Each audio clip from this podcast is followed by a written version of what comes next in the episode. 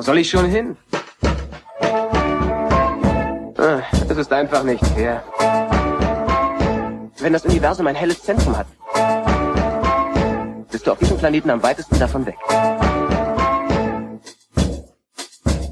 Blue Milk Blues.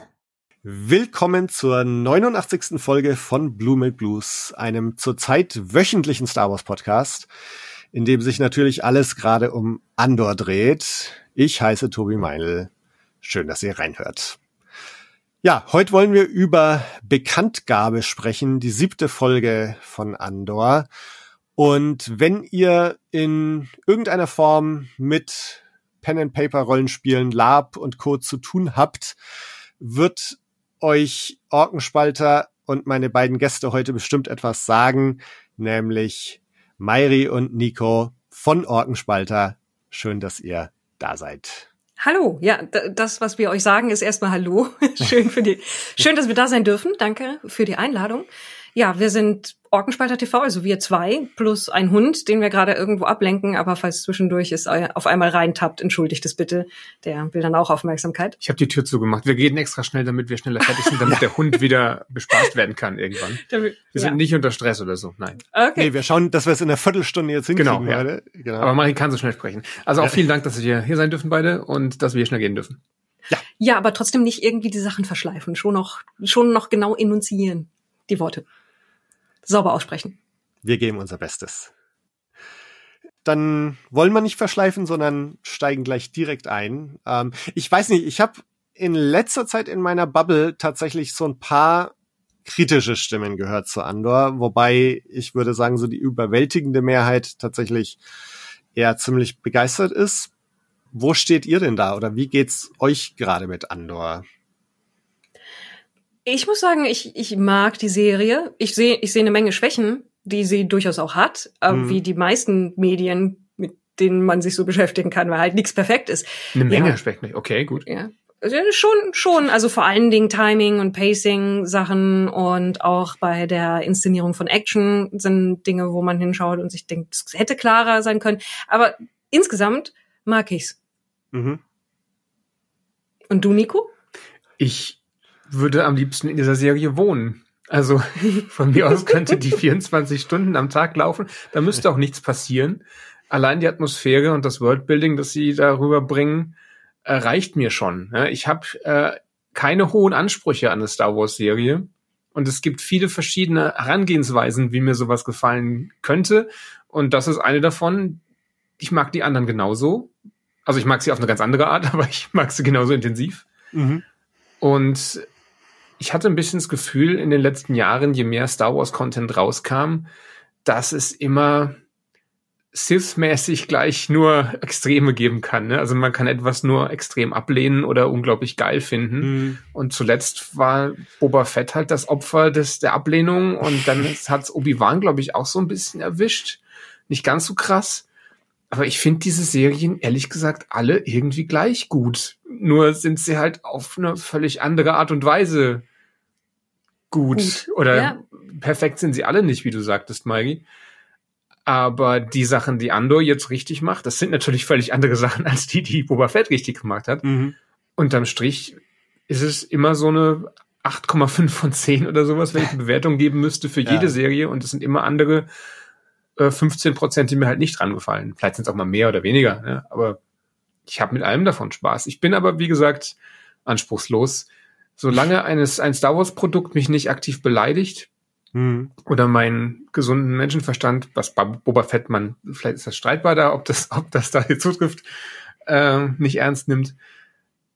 Solange es die Originalfilme nicht runterzieht ne, oder entwertet oder die Charaktere aus den Originalfilmen kaputt macht, dann bin ich an Bord. Aber ich will jetzt nicht über die Sequels reden, das haben wir alle schon hinter uns.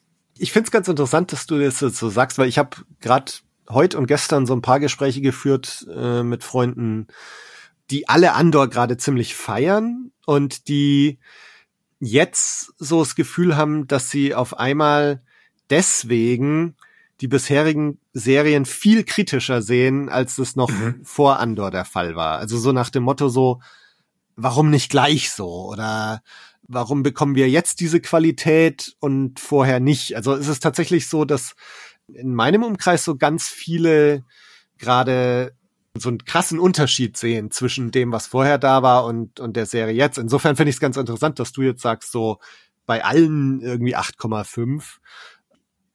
Also ich finde es, ich finde es gerade sehr erfrischend, irgendwie auch mal so ein paar Stimmen zu hören, die so nicht so, genau wie du gesagt hast, ne, so total Sith-mäßig alles scheiße oder, oder die helle Seite alles super geil, sondern auch mal so ein bisschen die, die Schattenseiten zwischendrin mal anschaut.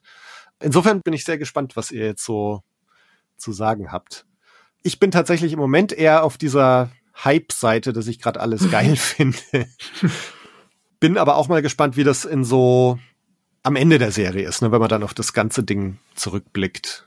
Ähm, weil so Pacing-Sachen und so, ähm, na klar ist es langsam, ne? Und na klar, ich bin auch froh gewesen, dass wir Folge 1, 2, 3 in, in einem Dreierpack bekommen haben, weil ich glaube, wenn man nur die erste Folge gesehen hätte mit diesem doch recht abrupten Ende und so viel ist dann letztendlich vielleicht auch gar nicht passiert, hätte man sich vielleicht etwas unbefriedigt gefühlt. Ja. Und ähm, ich meine, das sehe ich alles, aber in diesem Fall bin ich sehr schnell bereit, dieser Serie das alles zu vergeben, weil ich irgendwie anders, alles andere so gut finde. Und da frage ich mich eben, ob ich nicht im Moment so ein bisschen in diesem Hype gerade so drin stecke und das vielleicht in vier Monaten ganz anders ausschaut. Oder nicht ganz anders, aber ein bisschen anders. Also mal sehen. Ich nehme an, ihr habt jetzt auch verschiedene Reaktionen mitbekommen und so. Und ich hatte vor zwei Folgen mit meinem Gast Tim damals drüber gesprochen, so dass das vielleicht auch damit zusammenhängt, wie man so sozialisiert wurde in Star Wars. Und seine Theorie war so, dass, dass es vielleicht eher so die OT-Fans jetzt, dass die gerade super angesprochen sind und dass vielleicht Leute, die mit Clone Wars aufgewachsen sind oder Rebels oder Prequels, die halt voll so in dieser Jedi gegen Sith-Welt drin sind, dass denen das jetzt einfach zu unjedi-mäßig ist. Glaubt ihr, dass da was dran ist? Oder beziehungsweise habt ihr so das Gefühl, dass eure eigene Star Wars-Sozialisierung mit reinspielt in eure Aufnahme dieser Serie? Es ist mit Sicherheit eine Generationensache, ne? aber äh, nicht unbedingt aus meiner Sicht abhängig davon, was man zuerst gesehen hat, sondern wirklich, ob man ein Kind ist oder ein Erwachsener. Andor ist halt wirklich eine Erwachsenenserie. Ehrlich gesagt, wir haben, glaube ich, noch nie so viele Dusch- und, und äh, äh, Bettszenen gesehen in Star Wars. Ich wusste gar nicht, dass es Betten und Duschen gibt bei Star Wars. Ja. Ähm, ich habe immer, immer ein bisschen Panik, dass da irgendwann noch ein Laken verrutscht und wir vielleicht Nacktheit sehen in Andor, aber ich kann es mir nicht vorstellen, dass das passieren wird, genauso wie bei Marvel. Aber es ist immer so an der Grenze. Mhm. Und Obi-Wan war ja natürlich auf jeden Fall eher eine Kinderserie und ähm, ja gut, Boba auch, Mando vielleicht irgendwie zwischendrin, ne, eher für so 15-Jährige, würde ich sagen. Aber Andor ist ab 18. Ja. Auch ohne, ohne, dass es groß brutal wäre. Es ist eine Serie mit erwachsenen Themen für Erwachsene, die das zu schätzen wissen. Hm, hm.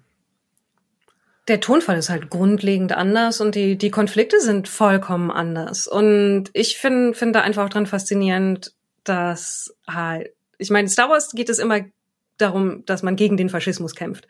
Aber normalerweise ist der Faschismus dann halt ein riesiges Schiff oder eine große Station und Leute in Uniform. Und hier ist es halt wirklich auch einfach das System und wie das funktioniert und wie es einen kaputt macht. Und ich glaube, das ist etwas, wo man einfach, reif ist das falsche Wort, mehr Beschäftigung mit dem Thema vielleicht irgendwie einem hilft, das zu schätzen.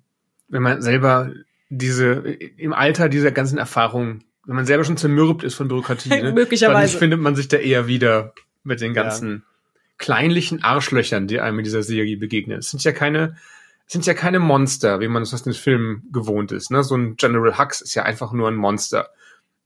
Äh, oder jeder andere Offizier auf der imperialen Seite. Aber jetzt haben wir so kleinliche Bürokraten mit eigenen Familien, die auch Menschen sind, ne? die, die irgendwelchen, ich sag, Anführungszeichen, primitiven Leuten trotzdem ein Fell geben und diesem Ritual mitmachen und das, und da schon versuchen, sich irgendwie menschlich zu geben, äh, aber natürlich sind sie Teil dieses Systems und verkommen, aber halt doch, doch Menschen am Ende.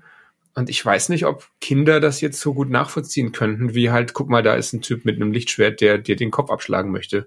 Ja.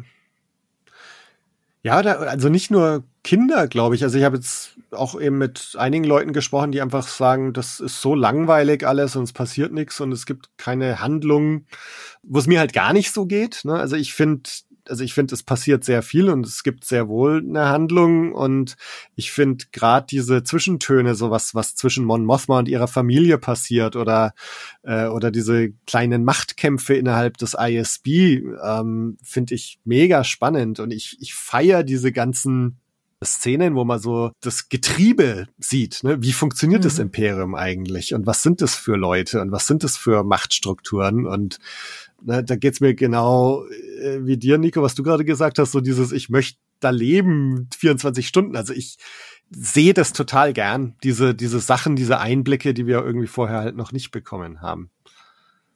Ja, das Worldbuilding halt, ne, das ja. ja in den Filmen, vor allem in den neuen Filmen, komplett gefehlt hat. Hm das hatte ja, die hatten ja die Regisseure nicht den Nerv, sich mit Worldbuilding aufzuhalten. Außer und, hier, hier meine hübsche Kreatur ja, und dort einen Salzplaneten. Ob das zählt, aber jetzt wird das nachgeliefert und es war dringend nötig. Ja. Ja.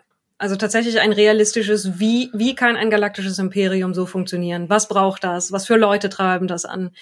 Also es, es gibt einem halt wirklich, so blöd das klingt, dieses, ein Realismus in diesem Setting, das eigentlich angefangen hat mit einem Realismus ist uns egal. Aber ich finde es schon, schon spannend, das mal auf diese Art und Weise ernst genommen zu sehen. Ja. Und für mich, was ich so faszinierend finde ähm, und weswegen ich glaube auch so anspringe auf das Ganze, so meine allererste Begegnung mit Star Wars waren die Kennerfiguren. Mhm. Und zwar in einer Zeit, als ich auf Masters of the Universe stand. Und da waren mir die Kennerfiguren immer viel zu erwachsen. Also das, die, die waren halt im Vergleich zu den Masters-Figuren waren die so ernst und klein und die hatten keine Funktionen. Ne? Und dann war auf den Packungen von Kenner immer noch so diese Fotos aus den Filmen drauf. Und das sah alles für mich so, so erwachsen und ernst und echt aus, so im Vergleich zu Masters halt. Und es hat dann Jahre gedauert, bis ich es dann tatsächlich gesehen habe zum ersten Mal. Aber für mich war das tatsächlich auch so die Tonalität, die ich dann in äh, A New Hope wahrgenommen habe. So dieses ernst, echt, erwachsen. Also insofern ist das jetzt für mich tatsächlich so ein, so ein äh, Rückgriff auf dieses Star Wars, wie ich es ganz am Anfang wahrgenommen habe als Zwölfjähriger. Und ähm, deswegen, ja, deswegen ist das so genau mein Ding, glaube ich. Mhm. Ähm, ich glaube, da, da sprichst du was Wichtiges an, ja, wenn ich so darüber nachdenke. Also ich bin ja, ich kann mich gar nicht erinnern, wann ich Star Wars zum ersten Mal gesehen habe. Es war immer da. Meine Eltern hatten halt einen Videorekorder und da, ich erinnere mich vage an so Ewok-förmige Schemen vor, vor Grün, die da durchs Bild hüpften. Es kann auch sein, dass ich die Ewok-Filme zuerst gesehen habe. Aber ich habe keine klare Erinnerung daran, wann mhm. ich es zum ersten Mal konsumiert habe. Diese Kennerfiguren hatte ich natürlich auch schon irgendwie mit, mit sechs oder sieben. Äh, und diese Packung, die du da ansprichst, eigentlich sind diese alten Kennerpackungen genau der Kern meiner Star Wars Nostalgie. Mhm. Also die, wenn ich, wenn ich jetzt nochmal fünf wäre oder sechs, ja, und so, so eine Packung vom, auf dem, aus dem Kaufhaus bekommen hätte mit, die, mit diesem Design und diesen Fotos drauf, das ist, glaube ich, kindliche Glückseligkeit. Ja.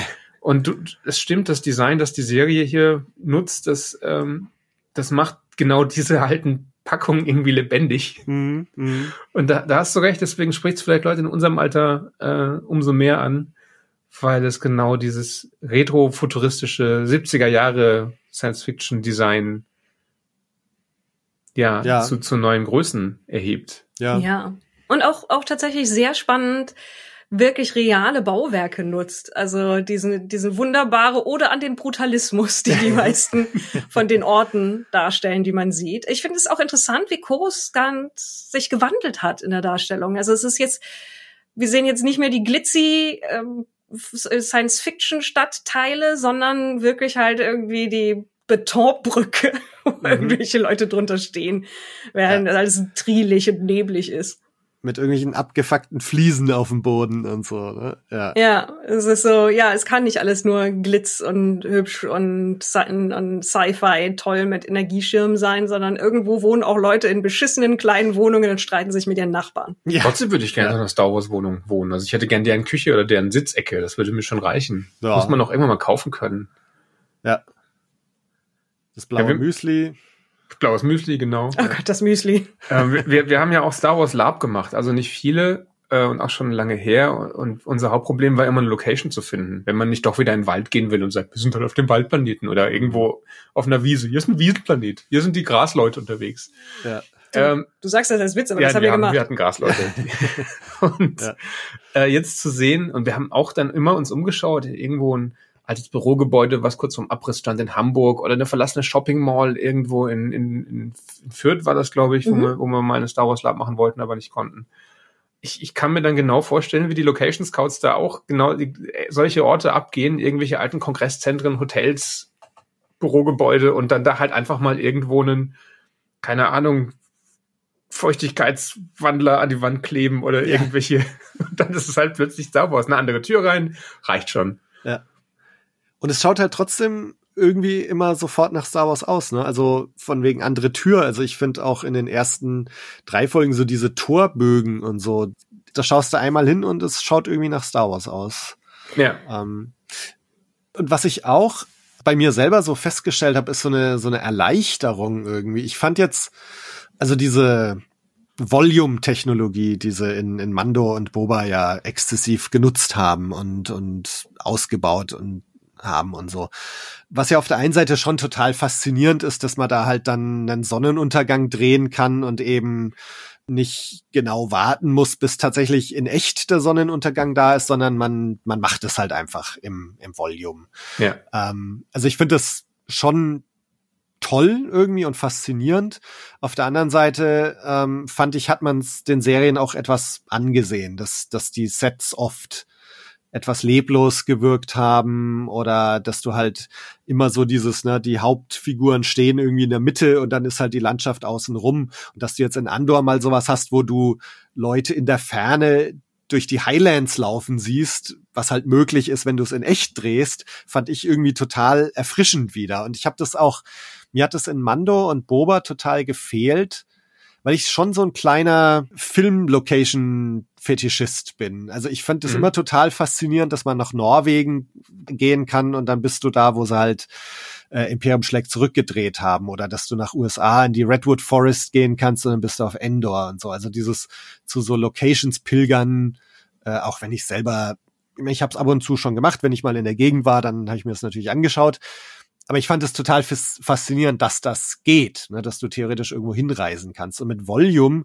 dieses Wissen, dass das halt alles irgendwie aus dem Rechner stammt und du da gar nicht hingehen kannst, weil es diese Gegenden nicht gibt in echt, ähm, fand ich immer irgendwie so ein bisschen blöd. Und dass du jetzt hier in Andor wieder, du könntest in Schottland zu diesem Damm gehen Du könntest, die, die Coruscant Apartments waren ja auch irgendwo, ich weiß jetzt gar nicht, ob es in London irgendwo war oder also auch irgendwo in England jedenfalls.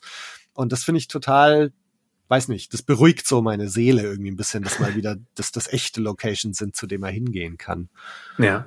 Ja. Es ist natürlich unglaublich viel mehr teurer, ne, es auf diese Art und Weise umzusetzen. Und du hast ja am Anfang schon gefragt, dass sich eine Menge Leute darüber aufgeregt haben, warum haben wir denn nicht direkt Mandalorian so in dem der Qualität bekommen. Ne? Wieso erst jetzt? Mhm. Das wirft diese Frage auch wieder auf. Wieso haben sie das nicht auch so gedreht? Ich nehme an, die Frage ist, sie wussten gar nicht, ob eine Star Wars Serie so ein mega Erfolg sein kann und haben erst, waren erstmal vorsichtig vielleicht und haben es deswegen, vielleicht auch wegen der Pandemie, Staffel 2 zumindest und, ja. und Boba, alles ein bisschen kleiner und vorsichtiger. Das war ja lange Zeit immer die Begrenzung, dass es hieß, man kann keine Star Wars Realfilmserie machen wegen der Kosten, die dafür nötig wären. Und dann hat jemand gesagt, wir können die Kosten drücken. Wir haben hier dieses Ding gebaut. Wenn wir ja. das jetzt oft benutzen, dann lohnt es sich. Ja. Und also ich, ich verstehe schon ein bisschen, was du meinst. Es hat eine gewisse Enge, die, mhm. all die Shows, die darin produziert sind. Das, weil man über darüber auch hinwegtüncht, indem man Dinge drumherum aufstellt und dergleichen. Ich finde es schon faszinierend, wie gut es funktioniert, aber so Weite kann es nicht richtig erzeugen, mhm. hatte ich immer den Eindruck, weil du immer was irgendwie im Vordergrund, im Fokus brauchst, um ja. die Illusion aufrechtzuerhalten. Ja.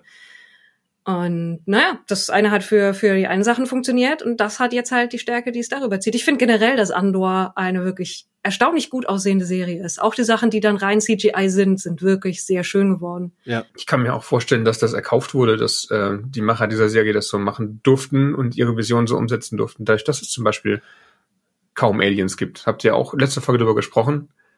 Äh, die Serie ist natürlich, äh, profitiert auch davon, weil sie bodenständiger wird dadurch, dass es nur Menschen sind, aber man spart wahrscheinlich auch jede Menge Geld, wenn man nicht, nicht Ja. so viel Zeug rein animieren muss im Hintergrund oder so viele Alien-Masken jedem irgendwelche Statisten anziehen.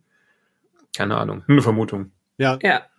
Und, und wenn dann mal ein Alien auf einer Party ist, zum Beispiel bei Mon Mothma, dann, dann muss es auch mindestens dreimal wirklich auffällig Ja. das gleiche Alien. Ja, aber war das gar nicht so Bild gut. Ja. Aber egal. Wir reden hier sehr viel über die Oberflächlichkeiten, ne? Ja. über, über äh, tatsächlich nur Stil und Look und sowas und haben noch kein Wort über die Story der neuen Folge verloren. Wollen wir damit mal Ja. anfangen oder habt ihr Lust weiter über welchen, ein, vielleicht eine Sache noch abschließend, wenn das okay Mhm. ist? ja. wo wir über die qualitativen Unterschiede gesprochen haben der verschiedenen Serien und ob die denn existieren oder sie einfach nur auf andere Arten und Weisen gut oder schlecht sind.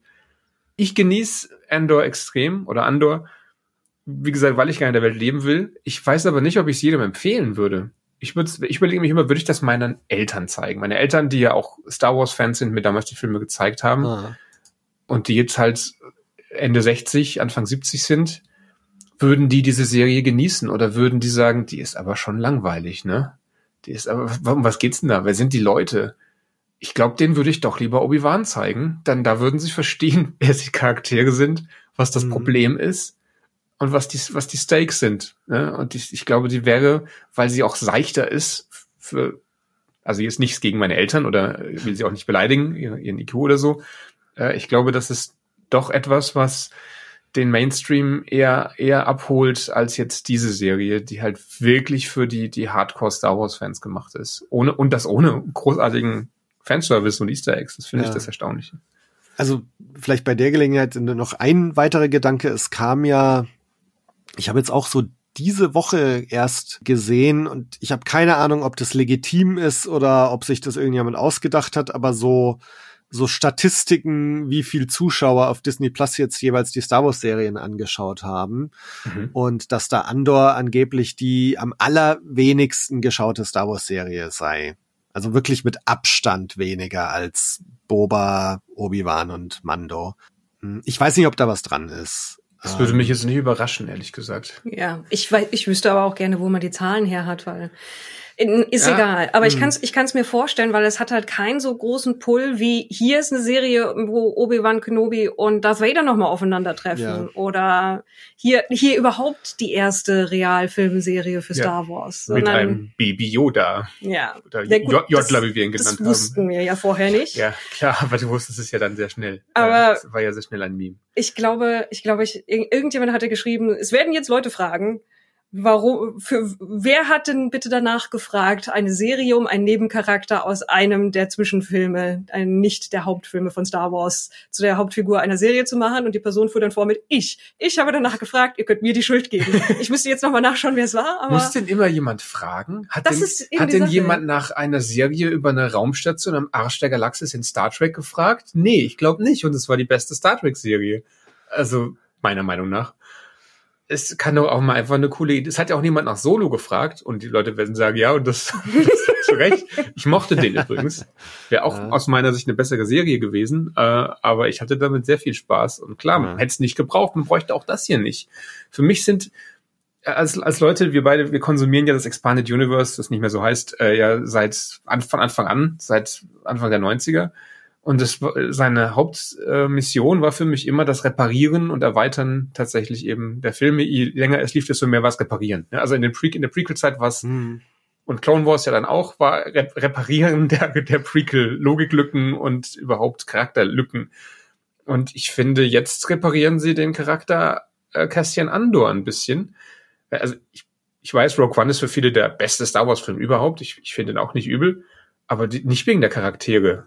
Also ich konnte mit Cassian überhaupt nichts anfangen und mit den meisten anderen Figuren auch nicht. Deswegen finde ich es okay, dass er jetzt eine Vorgeschichte bekommt hm. um ein bisschen sich mehr in den Reihen denken zu können. Und dass das aber nur ein Katalysator ist oder so eine Art äh, Motor eher für die, für die ganze Serie, die ja um viel mehr geht, dass Andor ja eigentlich nur so ein Etikett ist, das die Serie gar nicht bräuchte. Die Serie könnte ja auch, Könnt- habt ihr auch könnte schon auch- gesagt, Aufstieg der Rebellion Ja, heißt genau. oder einfach Ja, nur der ja. Alltag im Star Wars Universum Ja, ja. oder drei Leute beim Frühstücken. Äh, Innenarchitektur in, ja.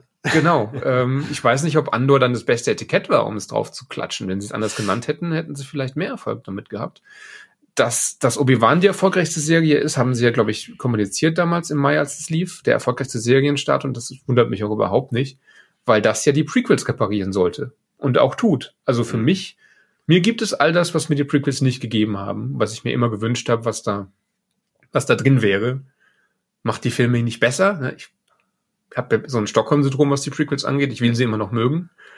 Ähm, aber wenn man jetzt als Gesamtwerk sieht, finde ich, dass Obi-Wan trotz aller handwerklichen Schwächen, ja, der, der Christian ja auch äh, letzte Woche nochmal erwähnt hat hier bei ja, dir, ja. Ähm, dass das schon nochmal auf ein neues Level hebt, wenn man sich drauf einlässt. Ja. Und was, was Andor dann mit der Dark Times Ära macht, müssen wir halt, glaube ich, noch abwarten. Ja, ja. Also mich überrascht jetzt auch nicht sonderlich, sollte das tatsächlich so sein, dass das die am wenigsten geschaute Serie ist. Ich finde es halt insofern schade, als dass ich jetzt ein bisschen Angst habe vor den Konsequenzen, die Disney jetzt auch wieder draus ziehen könnte. Mhm. unabhängig davon, was jetzt in dieser Serie passiert und was in den anderen Serien passiert, was ich einfach sehr schön finde, dass man hier, wie ihr ja auch schon gesagt habt, einfach ein bisschen erwachsenere Themen hat, dass man dem, Zug, dem Publikum hier ein bisschen mehr zutraut und ich würde davon gerne mehr bekommen und dass, dass sich das auch in andere Star Wars Serien zieht und dass man sowas wiederfindet. Und ich habe so ein bisschen Angst davor, dass die Schlussfolgerungen auf Seiten Disney sein werden, ja, sowas Erwachsenes machen wir eben nicht mehr.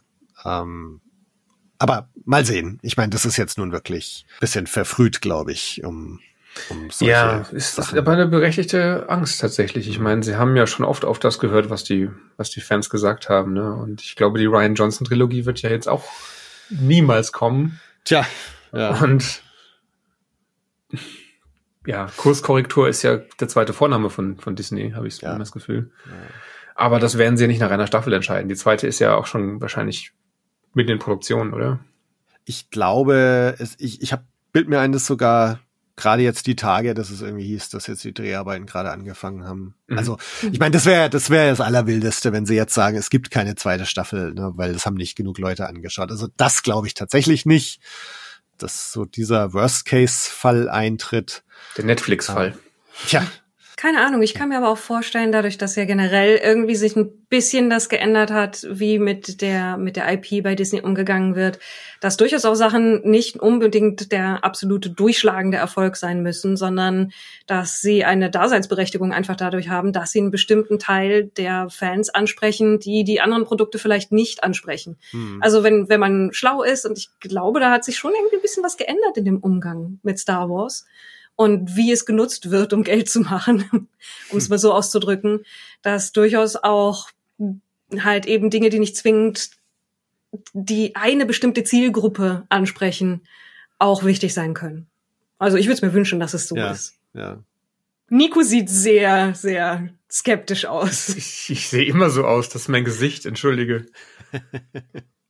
Ja, mal sehen. Ich meine, es, es gibt ja offensichtlich jetzt auch, äh, ich meine, ähnlich wie sie es in den High Republic Romanen auch gerade machen. Ne? Es gibt die, die Erwachsenen-Romane, es gibt die Young Adult Romane und es gibt die Jugendromane und ähm, also wirklich ganz dediziert und auch ne, so belabelt quasi. Und ich denke, also dass man schon auch die Filme und Serien im Grunde fast auch so belabeln könnte. Also dass gewisse Dinge dann einfach schon für eine jüngere Zielgruppe sind und ähm, ja, und jetzt Andor halt bewusst vielleicht für eine andere Zielgruppe und dass man ja, ich hoffe mal, dass diese Zielgruppe nicht total ignoriert wird, weil mir taugt's einfach gerade. Ich wollte gerade sagen, weil wir dazugehören. Ja. Ist, das ist sehr im Eigeninteresse. Ja, ja, ja, genau. Ich verstehe aber auch alle, die sagen, sie, sie kommen mit der Serie, äh, können damit gar nichts anfangen. Ich finde sie auch strukturell äh, exotisch, möchte ich sagen. Also ich habe mhm. bei allen Star Wars-Serien immer genau gewusst, auch wenn die Länge der, der Folgen variierte, das ist die letzte Szene. Die, die Folge hört jetzt hier auf. Der, der, der, der Handlungsbogen ist jetzt fertig für diese mhm. Folge. Bei Andor habe ich immer das Gefühl, mit in der Szene kommt der Abspann. Ja, ja, Im Moment, ich, ich meine, natürlich ist auch ein Zeugnis davon, dass ich sie gerne schaue und ich würde sie gerne weiterschauen, ja. aber ich kann überhaupt nicht vorhersehen, wann, wann so eine Folge vorbei ist. Ja. Und gerade in den ersten drei Folgen, also du hast ja am Anfang schon gesagt, ne, wenn, wenn man nach der ersten Folge schon allein gelassen worden wäre, damit mit seinen Gedanken, wäre das echt katastrophal gewesen, weil was hätte er mir das sagen sollen? Und jetzt auch hier die aktuelle Folge, äh, Folge 7, die wirkt für mich, als wäre sie aus drei anderen Folgen zusammengeschnitten. Da ist sie ist überhaupt nicht rund für mich, aber ich mochte sie trotzdem. Ja. Es ist, ich hatte gesagt, es ist so ein bisschen wie so ein Stream of Consciousness erzählen. Das halt eben von einer Sache zur anderen Sache rübergeht, nicht, also nicht, nicht entlang eines Bogens, den irgendjemand festgelegt hat, sondern eher so, was passiert denn gerade? Was ist gerade los? Also tatsächlich realistisches Erzählen? Eigentlich das, was du nicht magst. Du bist doch eigentlich jemand, der sagt, ich möchte, äh, dass, dass Dinge von der Dramaturgie getrieben werden. Wer ich jetzt? Ja. Äh, das kommt drauf an, wie gut es erzählt ist. Also Aber das ist ja eben die Stärke. Das ist so, die, die Dramaturgie ist vollkommen anders und fast auch ein bisschen beiläufiger, aber die einzelnen Szenen sind so atmosphärisch und auch gut gespielt und gut geschrieben, dass es für mich sogar fast besser funktioniert. Ja. Ich, ja, eine Ausnahme. Wir haben ein, äh, eine Erzählebene. Es ist so viel gesagt. Wir haben eine Bilderabfolge von einem Charakter, der immer noch auf Aldani rumsitzt und dann sich einen Sternzerstörer anguckt und dann mit dem äh, Speederbike durch die Gegend fährt. Und that's it. Ja, ist sie irgendwo angekommen? Hat das irgendwo hingeführt? Also das wird sicher in der nächsten Folge passieren, aber warum, warum musste ich das sehen? Es waren schöne Bilder, aber warum? Das ist der Stream of Consciousness Part, der so, was ist eigentlich mit Cinder, heißt sie, oder? Das Sinter, ist ja. Sinter. Ja. Das ist ein bisschen das Problem, dass äh, es mir schwerfällt, ohne dass ich jetzt nochmal irgendwie nachschaue, die Namen auf die Reihe zu bekommen. Was vielleicht auch an der Menge der Charaktere liegen mag. Ja, ja. Ja, dann lasst uns doch mal direkt einsteigen, weil ich war, also man, man konnte ja vorher schon erahnen, dass diese siebte Folge irgendwie anders sein wird oder Filler sein wird, weil, weil ja, ähm, also die nächsten drei Folgen, jetzt acht, neun, zehn, äh, werden wieder gleichen Regisseur oder Regisseurin haben, Drehbuchautor auch der gleiche. Also dass das quasi schon klar ist, da haben wir wieder den nächsten Handlungsbogen über drei Folgen hinweg. Und es, es gab dann ein Interview jetzt mit ähm, Tony Gilroy, was auf Star Wars Union auch, glaube ich, letzte Woche irgendwie gepostet wurde, wo, wo er, Tony Gilroy selber auch nochmal gesagt hat, dass Folge 7 so eine Zwischenfolge sein wird. Also insofern, ich, ich hatte mich schon irgendwie darauf eingestellt, dass das so ein bisschen das ist, was wir jetzt tatsächlich auch bekommen haben, dass man noch mal so kurz checkt, was macht der eigentlich, was macht die gerade und was ist mit der noch mal los, dass man eben diese Schlaglichter noch mal so auf, auf alle Figuren setzt. Wo ich jetzt aber doch überrascht war, ist, dass die Serie insgesamt doch, glaube ich, viel mehr eine Story erzählt, als ich das ursprünglich gedacht hatte. Also ich habe ursprünglich tatsächlich gedacht, dass diese Dreier Handlungsbögen viel mehr in sich geschlossen sind. Und deswegen verstehe ich auch so die Befürchtung von manchen Leuten am Anfang so, äh, wieso kriegen wir hier Bix und die Mutter und warum verbringen wir Zeit mit der, wenn wir die nie wiedersehen? Mhm. Und dass es jetzt aber doch so ist, dass eigentlich schon irgendwie so eine Story offensichtlich ja über die ganze Serie erzählt wird, wo die Mutter von Andor doch immer wieder mal auftaucht und wichtig ist, wo, wo die, die Story von, von Cyril und seiner Mutter und seiner Karriere erzählt wird. Oder auch Sinta, ne? Also, dass die jetzt gezeigt wurde, deutet natürlich darauf hin, dass wir deren Story auch in der nächsten oder übernächsten Folge auch wieder weiter verfolgen werden. Ja. Und, Und das hat mich Mutter. jetzt doch, ja, ist mal sehen. noch viel mehr Platz für Mütter in der Serie. Also insofern, das, das hat mich jetzt dann schon überrascht, dass, ähm, dass es tatsächlich doch mehr eine große Story erzählt, als ich das noch vor zwei, drei Folgen so angenommen hatte. Ich meine, im Grunde hat es uns ja jetzt geliefert, so der, der eine Stein des Anstoßes, der tatsächlich die Rebellion ins Rollen bringt, weil es halt eben kein Zurück mehr gibt, weil jetzt Dinge sich bewegen. Und das betrifft alle von den Figuren, was ja halt auch wirklich gut zeigt, wie allumfassend dann die Reaktion eines solchen Systems ist. Inklusive, dass Cassian eigentlich, ich meine, er geht nach Hause, aber da ist nichts mehr für ihn. Da will niemand mehr was mit ihm zu tun haben. Alle schicken ihn weg, inklusive seiner eigenen Mutter. Ja, ja. Ja, also alle, alle sind jetzt an dem Punkt, wo sie nur vorwärts gehen können und nicht versuchen können, irgendwie in derselben Position zu bleiben, wo sie bisher waren. Außer, naja, Cyril, aber ich, das zeigt einem ziemlich deutlich, dass er, wenn er länger in dieser Position bleibt, dann ist auch vorbei. Wie habt denn ihr diese letzte Szene mit Cyril interpretiert, wo er, also er, er hat ja die Ehre die letzte Szene zu bestreiten, wo er da am Computer irgendwas anschaut an seinem Screen und dann ist Schluss. Wieder vielleicht auf etwas unbefriedigende Weise. Wie habt ihr das interpretiert? Ich habe das gesehen als eine Parallele zu der Situation, in der sich Cassian befindet. Cassian ist ganz raus aus dem gesamten System und äh, dann aber erwischt worden und gefangen worden und der ist so an der untersten Stelle, ja. Und Cyril ist so ein braves kleines Rädchen im System, aber dem geht's genauso scheiße. Also für mich sollte das darstellen, dass halt, wenn du wenn du folgsam bist und da deinen Job machst, ist das ebenso der dein seelischer Tod, sag ich's mal, wie wenn du zu den Leuten gehörst, die da platt gemacht werden. Aha. Ja, ich, ich fand das auch total deprimierend, diese Einstellungen, ne? diese, diese dystopischen 1984-Style. Und dann ist es noch das Büro der Standardisierung, wo er arbeitet, ne? Und dann sind es diese. der Name ist äh, fantastisch. Cubicles, wo sie da arbeiten. Auch die Musik, die dazu gespielt wurde. Also ich fand es so mega bedrückend und, und deprimierend. Also es hat mir fast körperlichen Schmerz bereitet, diese Szenen. Ja. Das Imperium ist für alle scheiße. Die, die Spannbreite, auf welche Art und Weise es scheiße ist und zu welchen Leuten, die ist damit halt einmal ziemlich abgedeckt. Mhm. Also ich, ich war mir nicht sicher, ob er nicht äh, da, also diese Sachen, die an seinem Bildschirm gezeigt wurden, ob er da tatsächlich mit seiner Treibstoffreinheit, mit der er ja eigentlich zu tun haben sollte, ähm, ob er nicht gerade doch wieder irgendwie im Internet surft, unerlaubterweise, und irgendwie schaut, ob er nicht doch noch äh, Cassian Andor findet. Ähm, also so, so hatte ich das jetzt interpretiert, dass er da nach wie vor irgendwie äh, doch noch fixiert ist, da Andor zu finden und, und irgendwelche keine Ahnung, Namenslisten durchgeht, um, um vielleicht ihn doch zu finden. Das, so hatte ich jetzt das noch gedacht. Ja, könnte auch sein. Ich meine, wir wissen ja, dass er nicht sechs Jahre jetzt im Knast sitzen wird, wie es eben verdonnert wurde, sondern dass, es, dass ihm ein noch viel tolleres Schicksal beschieden ist. Ja. Ich habe aber ja. zu, den, ähm, zu dem Anstoß für die Rebellion noch so eine Verständnisfrage. Spielt ja. das eigentlich alles vor Rebels? Oder ist Rebels einfach so sein Mikrokosmos, der von der restlichen Galaxis gar nicht wahrgenommen wird? Spielt nicht Rebels auch irgendwie fünf Jahre vor? Naja, ich dachte, das wäre ungefähr zeitgleich, deswegen. Ja. Da passieren ja auch ziemlich große Dinge, auf die das Imperium ziemlich heftig reagiert. Also ja. vielleicht liegt es dann doch daran, dass das äh, Filoniverse, wie du es nanntest, äh, von Tony Gilroy eher so ein bisschen ignoriert wird. Ja, genau, wenn man jetzt Rebels anschaut, hat man ja das Gefühl, dass die Rebellion eigentlich schon viel mehr am, am Laufen eigentlich auch ist. Also sie haben ja immer mal wieder so diese Touchpoints äh, mit der Rebellion, bis sie dann als Phoenix Squadron da ja irgendwie so eine Rebellenzelle bilden. Ja. Ja.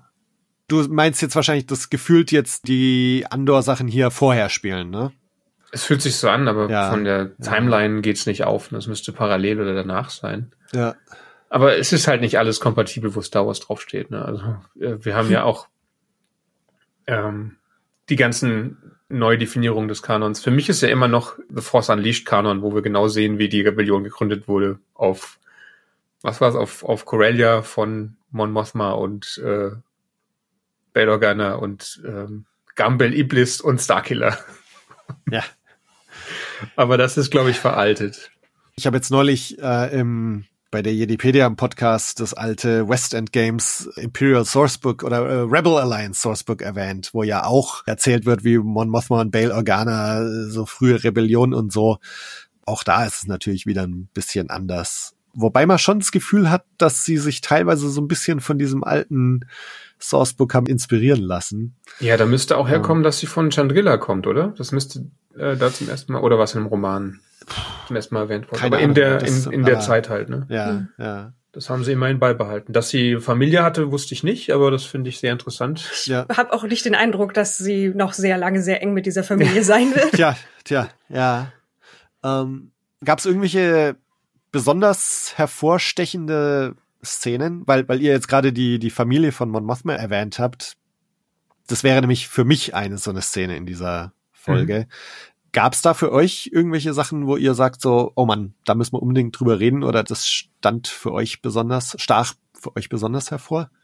Also Ja, ich mochte die Szene von Mon Mothma auf der Party wirklich sehr, wo sie in der Situation ist, dass sie sagt, okay, ich, ich muss jetzt diesem, dieser einen Person vertrauen und wie sie dann so ein bisschen so abtasten jeweils, wie, wie sie politisch eingestellt sind und sie gleichzeitig halt vorgibt, dass sie irgendwas ganz anderes machen, weil sie niemandem auf dieser ganzen Party vertrauen kann. Auch nicht ihrem Mann, auch nicht ihrer Tochter, sondern dass sie im Grunde da ganz allein steht, aber sie braucht diese eine Person, die ihr helfen kann und sie geht halt ein riesiges Risiko ein damit, dass sie versucht, den dazu zu überreden. Und äh, ich weiß nicht, es ist so Polit-Thriller, Spionage, Spionage-Thriller quasi schon. Das fand ich wirklich spannend. Und ich mag einfach die Mon Mothma, wie sie dargestellt wird in der Serie, wirklich sehr. Und dann vertraut sie diesem einen Aufreißer-Typen aus Coupling? Nur weil, der, weil du den Darsteller aus dieser Serie kennst. Ja, sie, nicht, sie vertraut ihrem Schulfreund. Ja, okay. Den sie seit der Kindheit kennt. Und sie hat halt auch niemanden an. Der ist ja Banker und sie muss an ihr Geld rankommen, fertig. Mhm. Und sie ist jetzt so an dem Punkt so, entweder tue ich das jetzt oder es ist eh alles umsonst. Boah, der ist Banker und kein Moon. Was ja, alles ja. unter Palpatine möglich ja, ist. Ja, ja, ja, ja im Imperium haben Menschen auch noch das, Bank, das Banking übernehmen müssen. Schön. Ja, also die Szene fand ich auch super, dieses, wie sie so auf Zehenspitzen ne, irgendwie versucht, ganz vorsichtig abzutasten. Ähm, Oh, und, und die Folge auch, finde ich generell, also man Mothma generell, aber auch diese Folge mit sowas wie, es ist ein brauner Anzug, eine Erweiterung der, sag ich mal, der, der Kleiderauswahl für die Star Wars Galaxis. Mon Mothma ist Fashion Icon, finde ich. Mhm. Wirklich großartige Sachen, die sie anhat, aber dass wir halt eben sehr viel größere Bandbreite als Rippchen auf den Ärmeln und Westen haben, die halt Star Wars Look ausmachen und dafür funktionieren. War Oder ganz, ganz viele Ballkleider. War sie auch schon Fashion Icon in, in Return of the Jedi für dich, wo sie einfach nur einen weißen Sack anhatte? Nein, okay. nein, Demon Mothma jetzt, die ist ein, die ist Fashion Icon. Man sollte ja. sich, was Mode angeht, vom Keim der Rebellenanführer irgendwas abschneiden, würde ich sagen. Vor allem nicht bei Crix Medins Frisur. Oh, äh, ja. Und, und Atma Akbars Make-up geht auch gar nicht. Aber Ja, und hier, Fashion Icon auch, also hier, wie heißt sie, die, die Assistentin von Luthen, mhm. Clear, Clear, ihr, mhm. ihr rotes Outfit, äh, als sie sich mit Val trifft, ist schon auch so ja. recht also, stylisch, muss man sagen. Ne? Tolle Kostüme. Ich, ja. ich gucke ich guck immer wirklich sehr gerne auf die Kostüme, auch auf die, die handwerkliche Arbeit. Und da sind tolle Stoffe verarbeitet worden, interessante Schnitte gewählt worden. Und so Respekt. Ich muss mal nachschauen, wer das gemacht hat es ist ja schon so ein bisschen äh, Leute laufen Gänge lang die Serie. Ne? Also ich habe mich ja auch gefragt, warum. Ich habe ehrlich gesagt nicht ganz verstanden, wer der Charakter ist. Erst als wir in der Aufnahme gesehen haben, habe ich sie wiedererkannt. Warum schneiden wir immer wieder zu dieser Frau mit diesen auffälligen Klamotten, die Gänge lang läuft? Wo führt denn das hin? Ja, das ist halt, wie gesagt, ich genieße diese Atmosphäre, aber ich frage mich halt, was es soll. Ah. Und ich dachte halt, ist das jetzt eine Sith-Assassinin oder sowas, die jetzt neu eingeführt kommt die jetzt gleich und holt ja. sich Luthen. Äh, nee, war's nicht. Aber ja, man, man hätte weniger oft äh, auf zu, zu Leute laufenden Gang lang schneiden können, finde ich. Aber ich verstehe, warum sie es gemacht haben, weil das immer sehr schöne Einstellungen von Leuten in schönen Gängen sind. Und man ja. möchte ja auch zeigen, was man da aufgebaut hat. Ja. Mein Highlight war tatsächlich äh, das, äh, der Cameo dieser, dieser Folge. Ihr habt letzte Folge in eurem Podcast darüber gesprochen, dass, dass hier nicht so viele Cameos von bekannten Figuren sind und dass deswegen das Universum nicht so klein sich anfühlt wie in Mando oder so. Und zack, haben wir Colonel Yularen, der natürlich eigentlich ein, äh, eine wiederkehrende Figur aus dem ersten Film ist, wo er namenlos noch ursprünglich rumsitzt, einfach am Todessternrad und dann später von Dave Filoni zu einem einer Hauptfigur von The Clone Wars gemacht wurde und zu einem Kampfgefährten von Anakin Skywalker wo aber noch, war er nicht noch Admiral oder war er Captain? Das weiß ich gerade gar nicht. Es Admiral? hört sich falsch an, Captain Yularen, aber das müsste ich ja. nachschauen. Ich verstehe die Ränge eh nicht bei Star Wars. Warum darf hm. denn dann der General Skywalker dem Admiral auf seinem Schiff Befehle erteilen? Aber okay, das ist. Ich habe auch von Militär keine Ahnung. Das wird sicher alles schon seine Richtigkeit haben. Ja. Ich habe mich jedenfalls gefreut und ich fand auch den Darsteller sehr gut gewählt und die Stimme sehr, sehr passend für so eine Art von Kolonialisten-Schwein, ja. was er letztendlich ist. Ja, ja, also was er da so erzählt und wie er es betont und so, ist schon, schon echt geil. Und überhaupt, ich meine, was da passiert, ist ja tatsächlich im Grunde so das, das Reichstagsbrandermächtigungsgesetz. Ne? Also es ist äh, Zweite Ähm, Version, ja. nachdem wir ja schon eine in Revenge of the Sith hatten. Ne? Also- ja, ja, Und den Attack of the Clones. ja, Man, man kann das gleiche Thema schon immer wieder. man, kann, man findet immer Ja, wieder einen Sündenbock ja. und kann sich neue Macht Ja. konsolidieren damit. Ja. Klar, natürlich. Ja. Das ist schon. Ähm, Aber ja, es ist halt eben dann so der, der Schritt, der das ISB wirklich zu dem, dem Schrecken der Dark Times macht, die jetzt vielleicht halt eben nur im, im Romankanon so wichtig waren. Aber das war immer etwas, was ich faszinierend fand, um ehrlich zu sein, den Geheimdienst, weil das ja auch das ist, was, glaube ich, am meisten irgendwie die normale Bevölkerung zu fürchten hat. Dass ihre Geheimnisse irgendwie auffliegen, dass sie für irgendetwas dann dran gekriegt werden und ja, so ein bisschen zuzuschauen, wie die irgendwie freie Hand bekommen. ja. Das war auch ein guter Moment, ja. Ja, oder was da so passiert. Ich meine, Sie sagen ja, dass jetzt Systeme, die Rebellenaktivität haben oder Sektoren, dass die fünfmal so hoch äh, besteuert werden. Mhm. Das heißt, was da dann passieren wird, was man sich ableiten kann, ist, dass im Grunde irgendwelche lokalen Regierungen natürlich auch ein mega Interesse dran haben, auf eigene Faust Rebellenaktivität zu unterdrücken.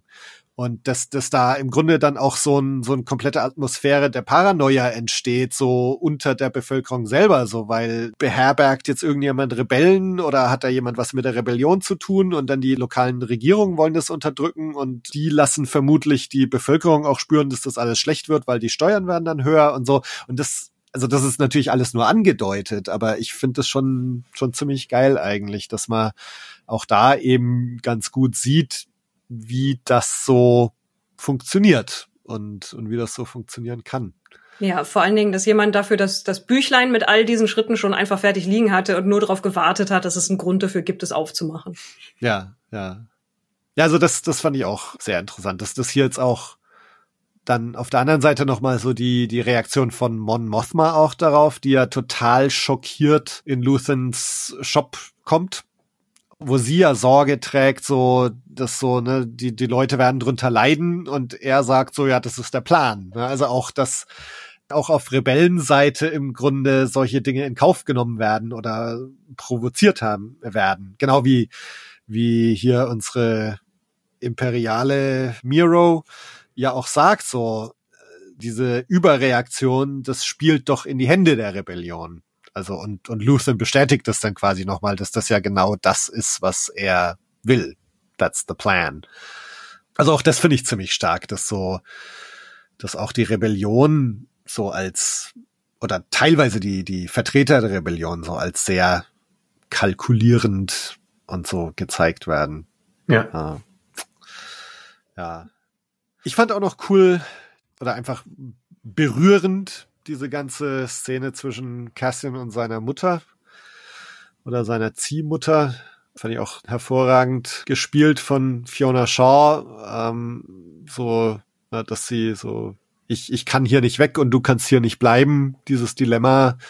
Also das äh, ist mir schon sehr nahe gegangen, diese ganze Szene. Also das fand ich auch ziemlich interessant, auch unter dem Aspekt, dass nochmal Cassian auch gezeigt wird, dass er eben noch nicht, also er ist noch nicht so weit. Ne? Also er ist, er ist nach wie vor der, der erstmal an sich und seine Familie denkt und eben noch nicht irgendwie für einen größeren, für ein größeres Ideal kämpft. Äh, also Miva sagt ja, sie bleibt hier, weil, weil hier ist die Rebellion und hier kann sie was tun und da glaubt Cassian ja noch nicht dran. Also, Nee, ja. und das finde ich auch ganz, ganz interessant, dass, dass wir ihn also hier auch nochmal zu sehen bekommen als einer, der, der eben noch kein Idealist ist und, und noch nicht für die Sache kämpft. Ich finde es bei diesen Szenen am spannendsten zu sehen, wie sich dieses Puzzle seiner Vorgeschichte, seiner Kindheit immer mehr zusammensetzt, was ja, glaube ich, eine absichtliche kleine Mystery-Box durch die ganze Staffel durch ist. Wir sehen ja immer nur so ganz kurze Szenen. Auf IMDb stand ja schon, dass es einen äh, Clem Andor gibt in der Serie, ne? Und jetzt haben wir ihn, glaube ich, zum ersten Mal gesehen, oder? In dieser, Also, oder hatten wir ihn vorher schon mal gesehen? Also wir sehen einmal halt jemanden, wo er Clem hinterher ruft, da rauslaufen und dann sehen wir ja von der Person, die tot ist, irgendwie nur den Arm. Aber es ist ziemlich sicher, ist das äh, halt die gleiche Person, jemand, der mit dem verwandt ist. Ja, oder Der halt mit ihm zusammen da wir haben ihn aufgezogen vorher wurde, nicht schätze ich gesehen. mal. Wir haben ihn vorher nicht gesehen, ja. Und jetzt sehen wir halt, dass er auch noch mehr Grund hat, das Imperium zu hassen, offensichtlich. Wir wissen auch immer noch nicht, was auf seinem Highplate passiert ist. Ne? Was das sind, das heißt ja jetzt auch zum ersten Mal, glaube ich, dass da alle tot sind. Oder Ja. hatten wir das vorher schon mal gehört? Also, es wurde ja mal erwähnt, dass es da dieses Imperial Mining Disaster Mhm. gab. Mhm. Und da haben wir damals, als wir über Folgen 1, 2, 3 gesprochen haben, auch ein bisschen drüber gerätselt, weil meine Interpretation war eigentlich, dass diese Kinder schon die Überlebenden dieses Desasters sind, dass da irgendwie alle Erwachsenen umgekommen sind und dann gab's diese Kindergesellschaft so aller Herr der Fliegen, Ja. äh, dass das die Überlebenden waren.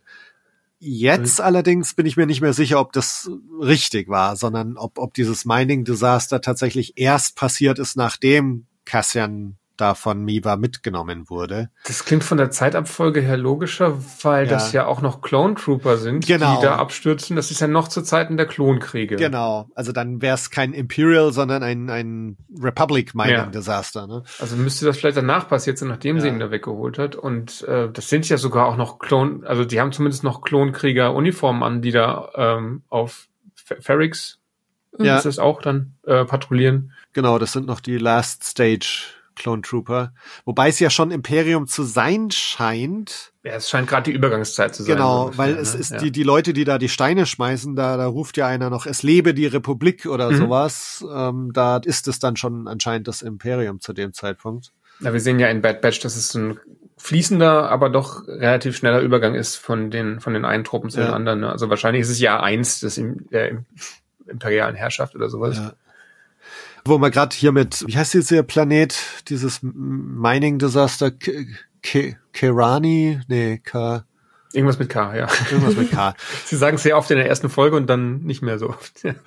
Und da sieht man den Clem schon. Also als, als äh, Ah, okay. man, man sieht ja diese eine Szene, wo Miva und, und der Roboter äh, B2 und da ist tatsächlich Clem mit dabei. Okay. Ähm, aber wir wissen nicht, dass er Clem heißt und wir Mhm. wissen auch nicht, wer er ist. Also dass das jetzt letztendlich vermutlich so sein Ziehvater war äh, oder Mivas Partner, Mann, wie auch immer. Äh, das ist ja jetzt quasi erst so durchgesickert. Ja.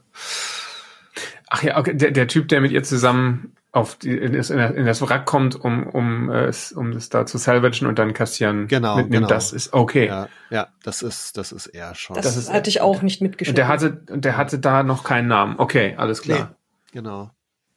Ich hatte mal danach nachgeschaut, weil ich mir mal die ganzen Namen aufgeschrieben hatte, dass ich mir das merken kann, wenn ich drüber rede. Und da war, glaube ich, schon in, in Folge 1, 2, 3 hieß es dann Schauspieler XY als Clem Endor. Mhm. Äh, Also da, da war das zumindest schon mal bekannt. Also jetzt nicht, dass es, dass sie es auf der, äh, in der Serie irgendwie gesagt hätten, aber es, es war zumindest mal auf IMDb oder was gelistet, dass der jetzt Clem Andor heißt. Ja. Offenbar sind die ganzen Puzzlestücke doch zu clever verteilt auf die Serie, damit ich sie äh, beim einmal durchgucken schon alle richtig zusammensetzen könnte, wie das zeitlich zusammenhängt und wer jetzt wer ist. Und ich habe auch, man sieht ihn, glaube ich, in dem letzten Rückblick auch nur ganz am Ende, oder? Also jetzt in der aktuellen Folge, in dem Rückblick, sieht man ihn nur von hinten. Und dann am Ende, wie er oft, ist er das? Soll das Cassian sein, der oft die, die Trooper zustürmt am Ende? Ja, ja. Und also ich habe mich da noch gefragt, er erzählt ja auch irgendwann mal, dass er drei Jahre in irgendeiner imperialen Gefängnis war oder sowas, als er sich da mit dem anderen Rebellen auf Aldani unterhält, wo sie sich die Tattoos da zeigen. Sagt er da nicht irgendwas von, von ähm, Erziehungslager oder so? Genau, also, genau, Das, ich glaube, das ist eher, eher, weil die ganze Cassian-Hintergrundgeschichte kommt mir halt wie ein sehr offensichtlicher, ja, Parallele zu Kolonialismus und Umerziehung von nicht weißen Leuten vor, Ja. dass es halt eben eine, eine Zwangsschule war. Ah, und da sind die Kinder ausgebrochen und lebten dann da im Wald auf, auf Kilravi oder wie der Planet hieß, ich weiß nicht mehr.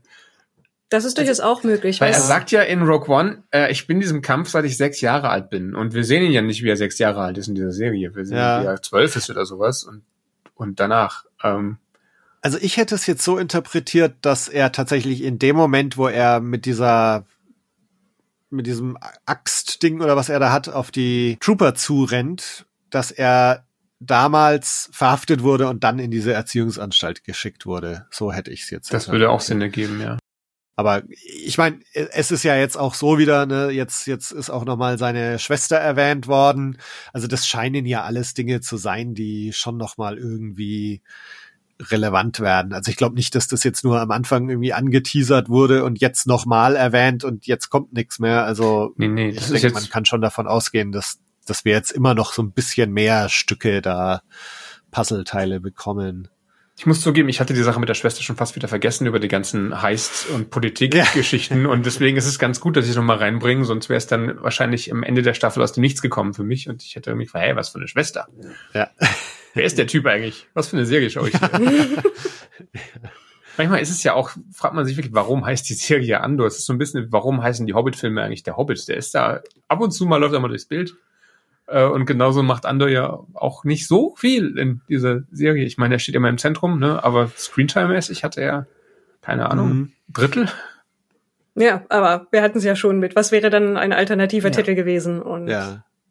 Aber ich, ich finde es eben ganz schön, also dass man tatsächlich sich diese anderen Charaktere hernimmt. Mon Mothma, dass das also mhm. im Grunde fast genauso auch ihre Serie ist wie seine.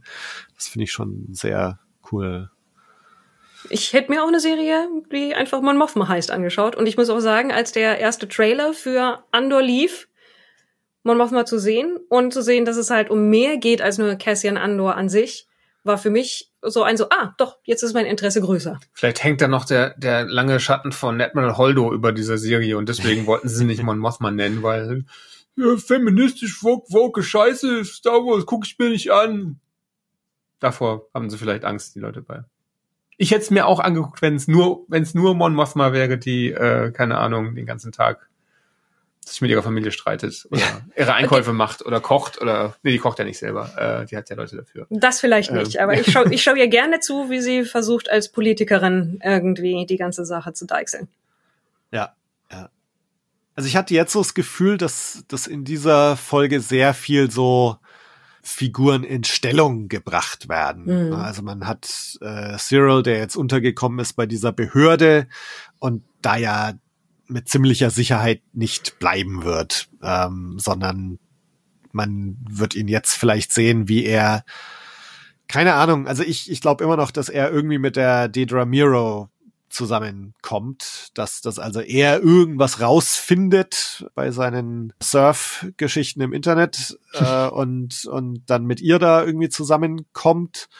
Äh, dann haben wir diese Val-Geschichte, die ja jetzt Cassian umbringen soll, die aber auch vorsichtig nochmal nach Sinta gefragt hat und wir sehen Sinta, wie sie mal kurz auf ihrem Speeder da rumfährt. Also da wird's ja auch nochmal irgendwie, nehme ich mal an, Val wird so diese zwei Sachen haben. Auf der einen Seite diesen Auftrag, Andor ausfindig zu machen und umzubringen, auf der anderen Seite vermutlich das Bestreben, Sinta wiederzufinden. Ja gut, und Cassian sitzt jetzt erstmal im Gefängnis und ich nehme mal an, das wird sein Handlungsbogen jetzt werden, in den nächsten drei Folgen aus, aus diesem Gefängnis wieder rauszukommen. Ich, das, das Schöne der Serie ist, ich habe keine Ahnung, was passieren wird. Ah. Ähm, das finde ich so erfrischend bei Star Wars, also auch generell bei allen Star Wars Serien, dass ich meistens nicht wirklich weiß, was was äh, passieren wird als nächstes. Und ich könnte mir jetzt auch einen Gefängnisausbruchplot vorstellen. Ich könnte mir auch vorstellen, dass er direkt wieder rausgehauen wird von von Val, von, von die ihn eigentlich umbringen soll. Genau, ja. ja. Oder ja. von einem irgendwie gearteten Beamten, von einem fehlfunktionsanfälligen K2SO, was weiß ich ich kann mir genauso gut vorstellen, dass wir äh, Cyril heißt er, mhm. oder äh, ja. dass wir jetzt in jeder Folge nur noch mal zu, ein, einmal für eine Minute zu ihm schneiden und ihn, und ihn stempeln sehen und ein Formular ausfüllen. Nichts passiert. Ganz weit nächste Folge wieder das gleiche und am Ende der Serie keine Ahnung, zieht ein Blaster aus einer Schublade und er schießt sich. ich weiß es nicht. Oder alle um ihn herum. Könnte ich mir auch vor, oder alle um ihn herum. Ja, könnte ich mir genauso vorstellen. Und das ist das Spannende. Ich habe wirklich keine Ahnung. Ich habe äh, vorhin auf Twitter irgendwas gelesen, wo jemand die Theorie hatte, dass seine Mutter schon seit Jahren tot ist und äh, er mit einem Hologramm interagiert, so aus äh, Selbsthass. ähm. Das ist, ist eine interessante Theorie, aber nein. Wieso nicht? Oder sie ist ein Machtgeist. Ja, Nein. Ja. Weil er hat sie nämlich, als er klein war, hat er sie mit einem Lichtschwert durchbohrt und, eine, und von einer Planke geworfen und deswegen erscheint sie ihm jetzt noch. Äh, Entschuldige. manche Dinge kann er nicht tun lassen. Deswegen, als du eben meintest, der, äh, der, der Hype wäre ja so groß äh, für, für Andor und äh, auch danach meintest, man kann ja mal abwarten, wie sich entwickelt. Ich glaube nämlich schon, dass so ein Hype sehr schnell wieder abebben kann und das alles aus einem völlig neuen Blickwinkel in ein paar Wochen oder Monaten gesehen wird, so wie damals ja auch der Hype für The Force Awakens gigantisch war Ja. und zwei, drei Jahre später haben alle Sachen nach und nach eingestanden. Ja, eigentlich ist das schon Käse, ne? oder viele haben das eingestanden und gemerkt, dass da die Grundsteine gelegt wurden für äh, Enttäuschung. Die, für Enttäuschung, ja. Ja. Ja, klar. Und da muss ich mir auch selber an die eigene Nase fassen, ne? weil ich grundsätzlich sehr schnell bereit bin, gehypt zu sein. Ich finde Star Wars ja gut, ne? Und ich will's auch gut finden und ich finde so in jedem Star Wars Output auch irgendwas, was ich auch gut finde. Mhm. Allerdings, klar, also ist dann oft so im Nachhinein, wenn man dann mal mit ein paar Monaten Abstand draufblickt, dann, dann fallen einem vielleicht ein paar Sachen auf, die einem damals so in der Begeisterung nicht so aufgefallen sind. Und das habe ich mich jetzt auch gefragt, eben so, wie wird mein eigener Andor-Hype in, im Dezember ausschauen, wenn man mal drauf zurückblickt. Ich habe zum Beispiel vor ein paar Jahren nochmal Jedi Knight gespielt und als Kind war ich unglaublich überwältigt von den Cutscenes, die ja filmreif waren und diese unglaublich guten Schauspieler und diese Dialoge, die fast genau aus dem Star Wars Film sein könnten. 20 Jahre später oder 25 Jahre später möchte ich meine Aussage von damals zurücknehmen. Ich liebe es aber immer noch. Ja.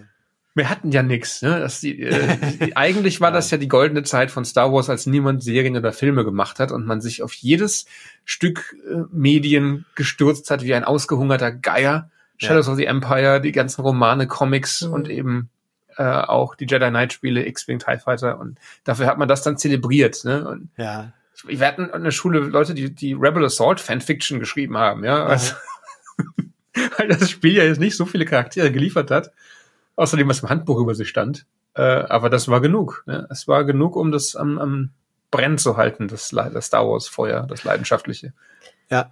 was das an, wie, wie man auf Andor zurückschauen wird, angeht. Ich meine, das Gute an der Serie ist, egal wie sie ausgeht, es kann funktionieren.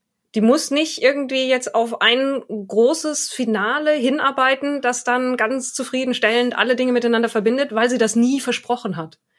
Weil sie uns ganz Mhm. von Anfang an gesagt hat, das muss, ist nicht zwingend diese Art von Serie. Also ist- die kann ausgehen, wie sie möchte. Nee, das stimmt nicht. Es gibt eine Möglichkeit, wie sie ausgehen kann, wo alle sagen werden, hä?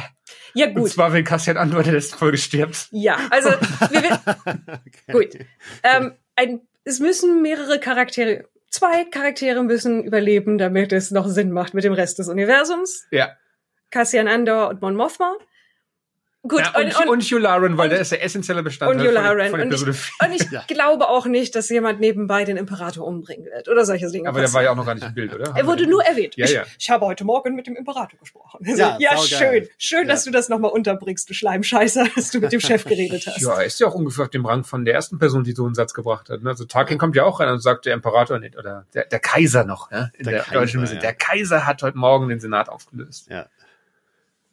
Aber sagen wir mal so, sie haben sehr viel mehr Bandbreite, was sie machen können, als ein Obi-Wan jetzt hatte. Das hatte nämlich keine Bandbreite. Obi-Wan hat sich ziemlich klar eingeschränkt, mit was sozusagen der, der finale emotionale Moment Ja. sein sollte. Hat sich schon viele Freiheiten genommen bei dem. Also viele hatten ja erwartet, dass das, dass viele Szenen gar nicht möglich wären, weil dann würden sie ja nicht passen zu dem. Aber ich finde, das haben sie geschickt gemacht, sich da in die, in die Lücken reinzuquetschen, die sie noch so hatten. Also mir Ja. hat das viel gebracht, dieses äh, You didn't kill Anakin Skywalker. Das, das hat Ja. mir, das hat mir die ganze Serie auf, wenn wenn es nötig gewesen wäre, hätte es mir gerettet, auf jeden Fall. Ja. So zwei Sachen nochmal zu zwei Dinge, die ihr jetzt auch gerade gesagt habt. Also das eine mit dem Rückblick, rückblickend auf die Qualität der Serie. Also was ich auf jeden Fall jetzt schon einfach auch ganz objektiv sagen kann, ist, ich meine, wir sind jetzt sieben Folgen drin und bei allen anderen Serien, die wir bisher bekommen haben, gab's immer in irgendeiner Folge der Serie einen Moment, wo ich so ganz große Fragezeichen hatte, sage ich jetzt mal sanft ausgedrückt. Mhm. Also wo ich, wo ich mir so, ähm, wo ich Kopfschütteln da saß oder ratlos da saß oder verärgert war oder rausgerissen war aus der Illusion oder ne, was auch immer. Mit verschiedenen Abstufungen. Und das ist bisher bei Andor noch nicht eingetreten bei mir. Es ist bisher tatsächlich so, dass ich relativ uneingeschränkt an Bord bin und mich an dieser Serie erfreue und bisher eigentlich fast gar nichts hatte, wo ich jetzt gesagt habe, ah, das fand ich jetzt aber scheiße.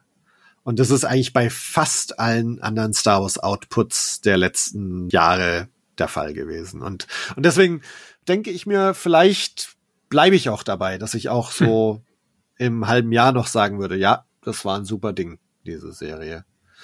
Ähm, und die andere Sache, jetzt von wegen, äh, na, so diese Zeit späte 90er und so.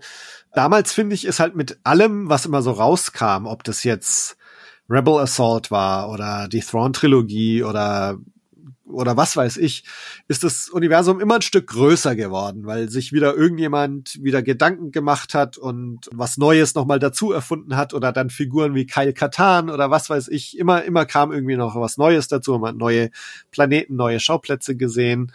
Und ich finde, dass in letzter Zeit leider so das Gegenteil der Fall gewesen ist, dass, dass also mit, mit ganz vielen Outputs dieses Universum immer kleiner geworden ist, weil man entweder so das Gefühl hat, das Universum ist ein Dorf, ne? Also bei Mando taucht Ahsoka auf und dann taucht Luke Skywalker auf und jeder kennt sich und jeder begegnet sich irgendwie. Ja, man braucht ja auch nur zwei Tage, um vom Rand der Galaxis oder nur anderthalb oder, oder so, äh, genau. ins Zentrum zu fliegen. Ne? Von daher ist das ja gar nicht so schwer, sich zu begegnen die ganze Zeit. Und Planeten haben wir immer nur eine Stadt. Genau. Und oder drei. Und ein Klima. Ja, ja. ja. Und deswegen, weiß nicht, äh, ich, ich finde, da ist Andor auch wieder eher so tatsächlich wie die Situation, die du jetzt auch erwähnt hattest, so Ende der 90er, wo es, wo es immer größer geworden ist und wo, wo das irgendwie einfach neue Aspekte dazukommen. Und, und so geht's mir mit Andor gerade, dass ich, mhm. äh, du bekommst jetzt eben nicht irgendwelche Sachen, die ich eigentlich gar nicht wissen wollte, so wo hat jetzt Solo seinen Namen her oder so, ne? ähm, sondern du bekommst Sachen, wie funktioniert das ISB oder was sind da für Machtkämpfe innerhalb des Imperiums? Sind vielleicht auch Sachen, wo ich vorher gar nicht wusste, dass ich die wissen will. Aber jetzt denke ich mir, ja, saugeil, dass ich das sehen, zu sehen bekomme.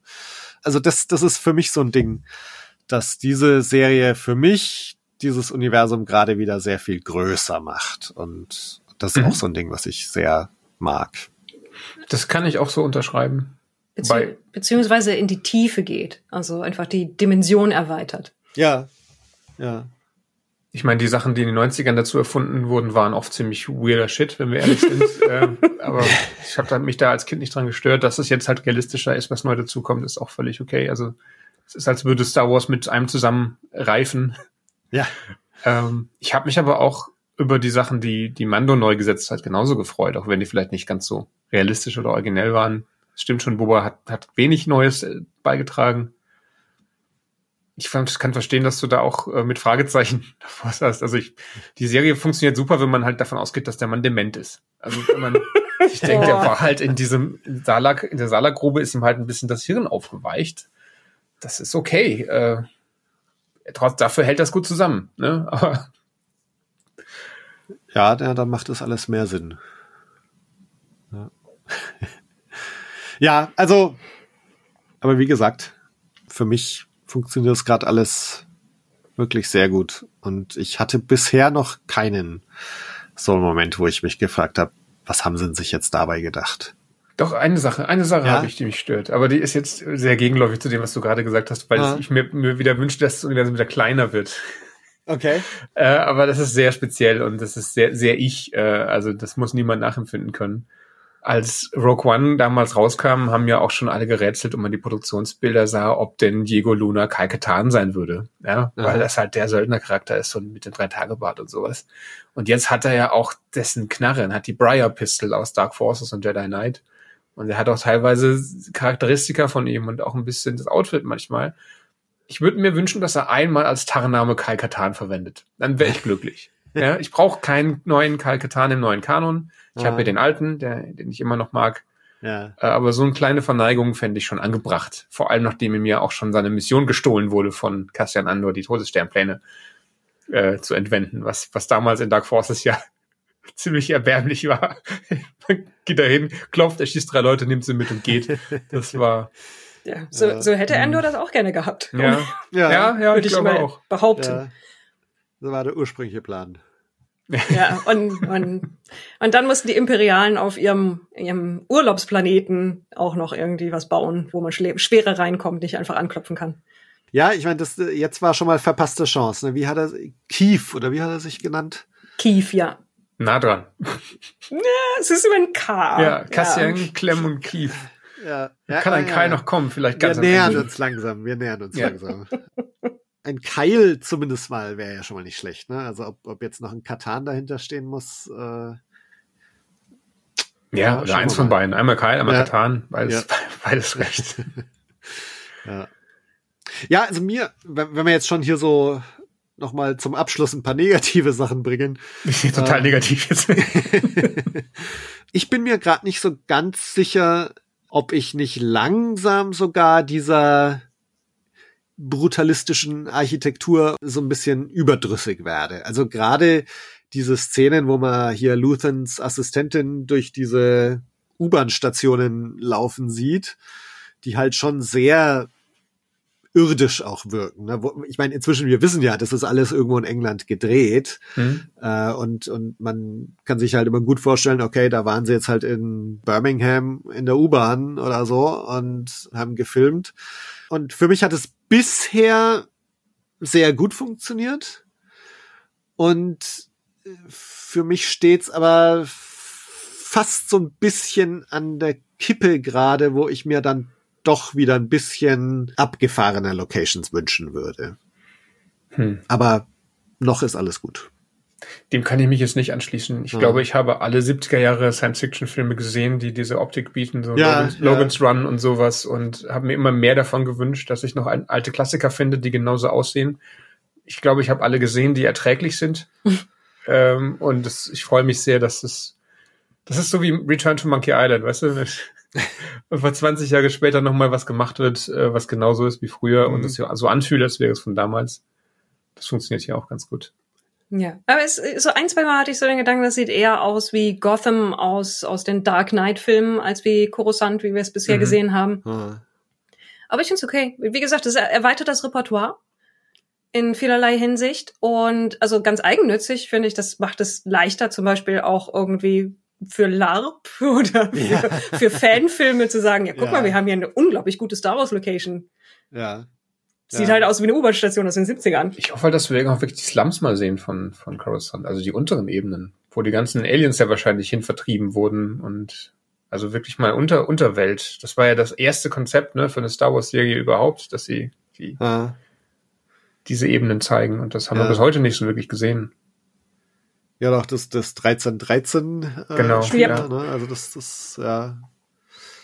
Ja, wie gesagt, also da bin ich so ein bisschen hin und her gerissen. Auf der einen Seite feiere ich das schon sehr, dass man jetzt quasi beim nächsten England-Urlaub diese ganzen Dinger da abklappern kann.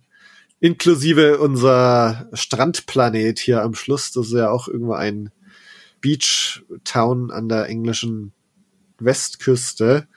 Das habe ich mir fast gedacht. Das, ich dachte erst zur Ostsee oder so, aber ja. Ja, da kann man halt überall hingehen jetzt und, und seinen äh, Shore Trooper Cosplay äh, zum Besten geben. Wenn man einen Reisepass hat, weil die uns Ja. ja, nicht mehr reinlassen ohne Ja, ja, weiteres. genau. Ja. Ja, ja.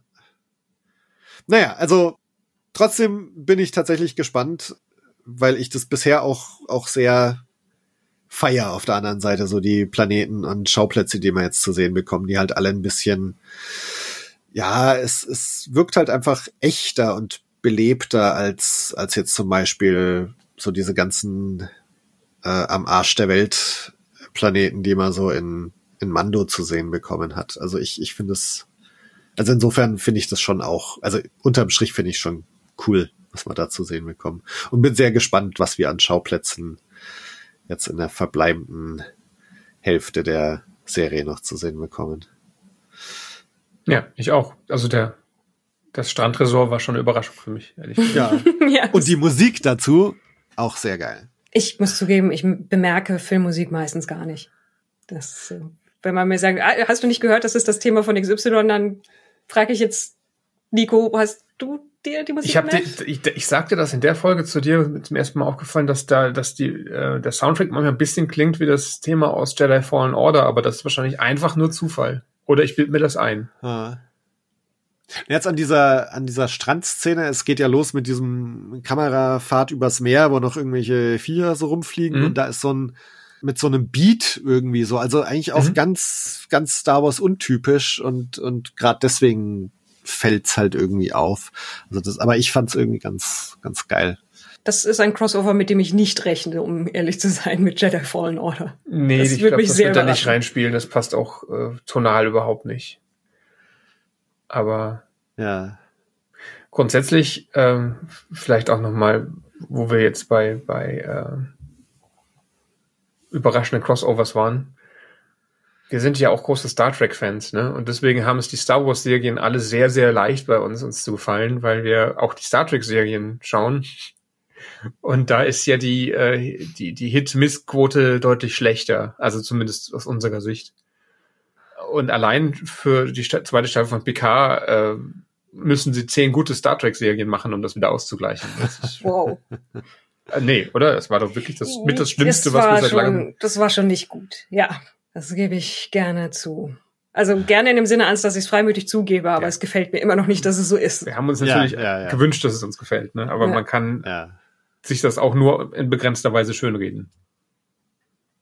Also mein, mein, mein guter Wille, mir was schön zu reden, reicht genau für die Prequels.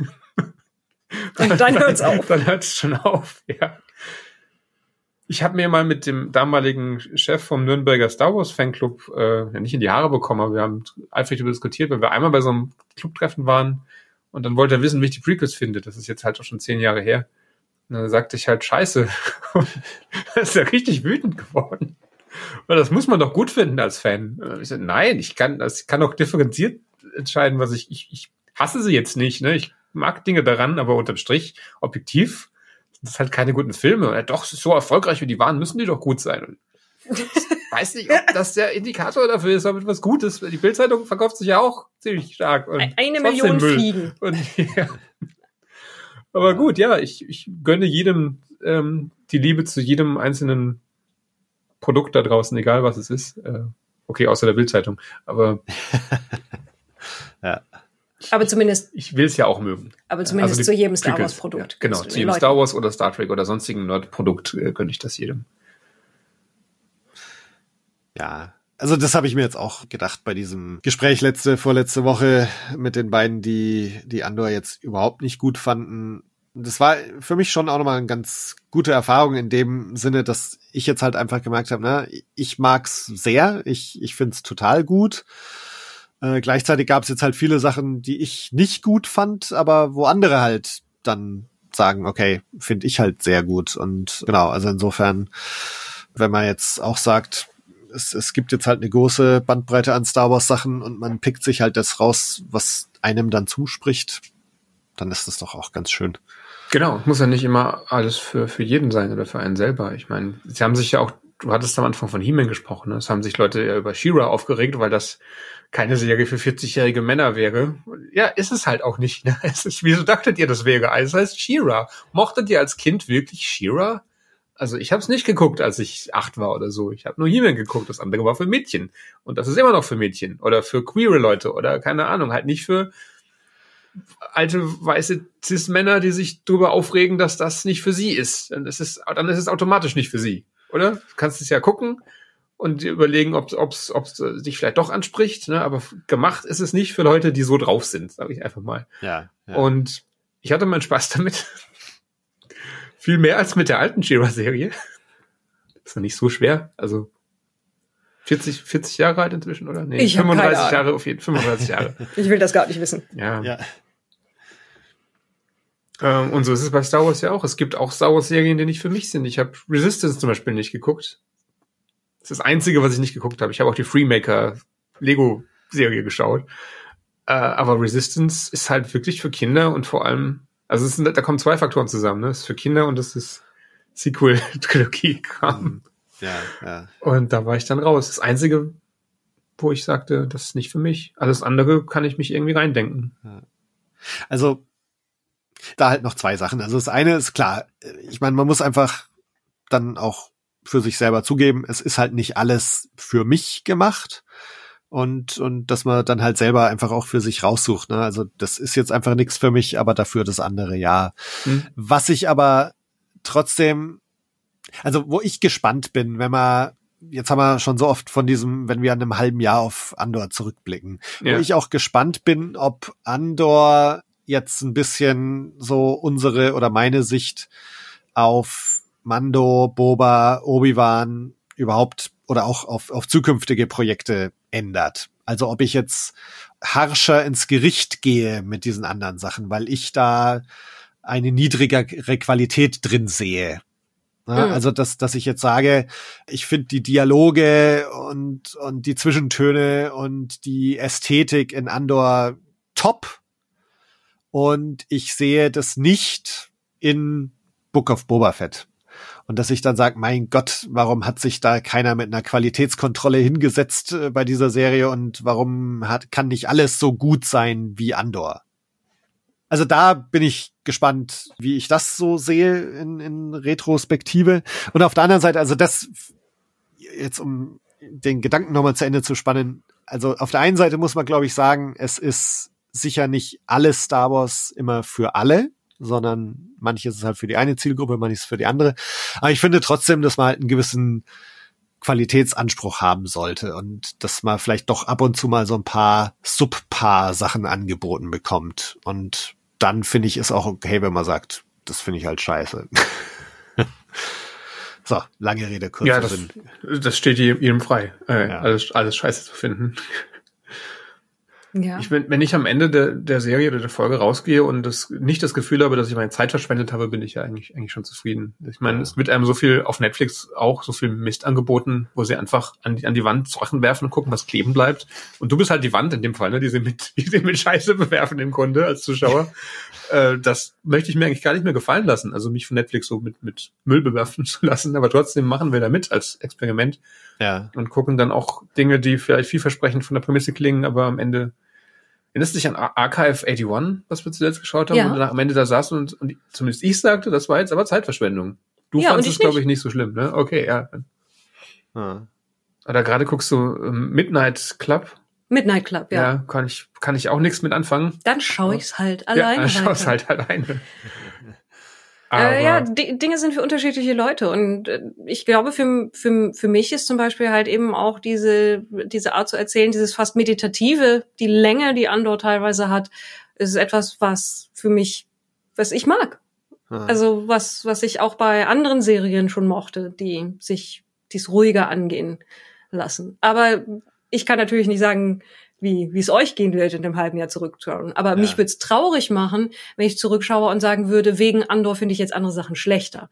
Das finde ich, finde ich nicht gut. Ich möchte Dinge gut finden und ich möchte Ja. Spaß an Dingen haben. Ich finde es schade, wenn das nicht so ist. Und Ja. ich sehe es so, dass nicht, es gibt einen, einen Balken an Qualität und den hat Andor ausgefüllt und die anderen vielleicht nicht so, sondern sie haben unterschiedliche Qualitäten, also tatsächlich unterschiedliche Stärken und die ich auch untersch- alle zu schätzen weiß. Ich meine, ich habe es nicht in der Reihenfolge gesehen, aber ich fänd jetzt wegen Empire auch nicht New Hope schlechter, glaube ich. Wobei wir alle wissen, dass Empire der überlegene Film ist und man das Gefühl hat, wenn man die Back-to-Back guckt, dass da nicht drei Jahre, sondern zehn äh, dazwischen liegen, was, was äh, technischen Fortschritt und, und Handwerkskunst angeht. Ne? Äh, Ja. Aber es ist deswegen schon ein dummes Beispiel, weil ich, wie gesagt, die nicht in der Reihenfolge gesehen habe, glaube ich. Und auch mich gar nicht daran erinnere, weil ich es erst mal gesehen habe. Aber, aber man könnte dann halt auch genau die Argumentation hier benutzen und sagen, äh, New Hope ist jetzt ein schlechterer Film, weil, weil Empire so viel besser ist. Ja. Ja, also das, das hoffe ich auch, dass es so sein wird. Ne? Das, ich liebe jetzt Andor, aber ich, ich hoffe, dass das nicht die anderen Sachen irgendwie einschränkt, sondern dass man auch andere Sachen genauso für deren Stärken dann gut finden kann. Ja, Ja. mal sehen. Ja, wo findet man denn mehr von euch? Ja, man kann uns auf verschiedensten Plattformen finden. Wir sind eigentlich ursprünglich ein YouTube-Kanal, Orkenspalter TV, wo es vor allen Dingen um Pen-and-Paper-Rollenspiel geht, auch Star Wars-Rollenspiel. Und inzwischen machen wir auch relativ viel auf Twitch live, wo wir genauso heißen Orkenspalter TV. Und es gibt jetzt auch einen Podcast, den Orkenspalter TV Podcast.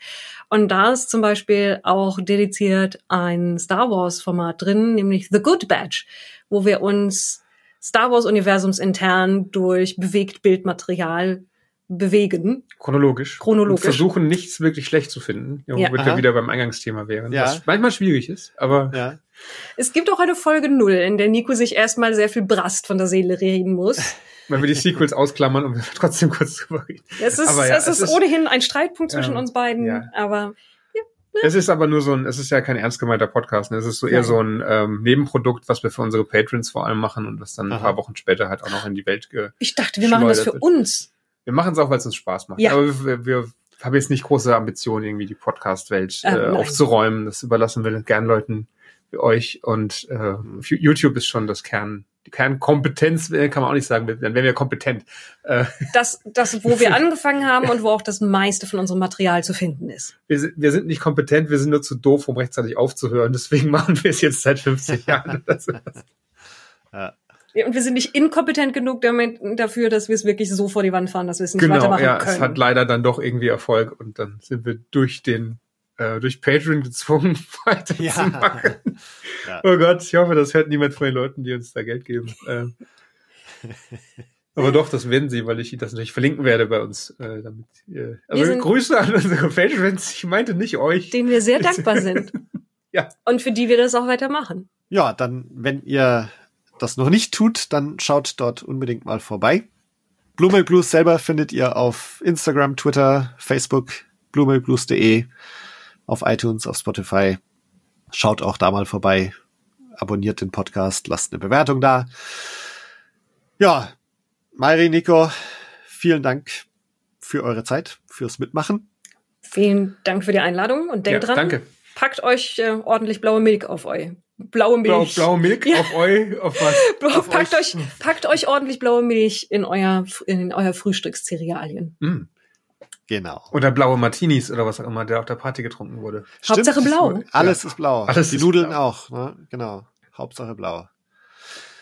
Ja, dann danke an euch alle fürs Zuhören. Wir hören uns nächste Woche zur achten Folge wieder. Bis dahin, macht's gut. Ciao. Tschüss. Ciao.